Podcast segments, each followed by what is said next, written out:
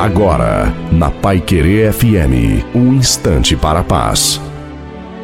Olá, ouvinte da Pai Querer FM, sou o pastor Wilson Tinonim e tenho essa meditação para você. Você já sorriu hoje?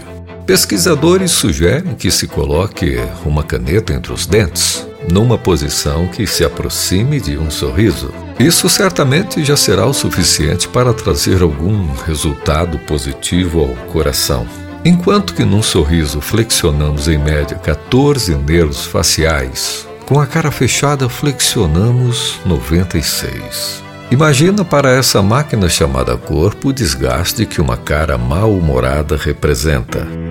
Se a princípio você não tem motivos para sorrir para nada e ninguém, procure um espelho e agora, como que num ritual, sorria para você mesmo.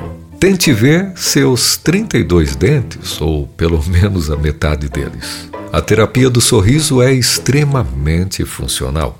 Além de gerar um hormônio de relaxamento, contribui para o equilíbrio do corpo.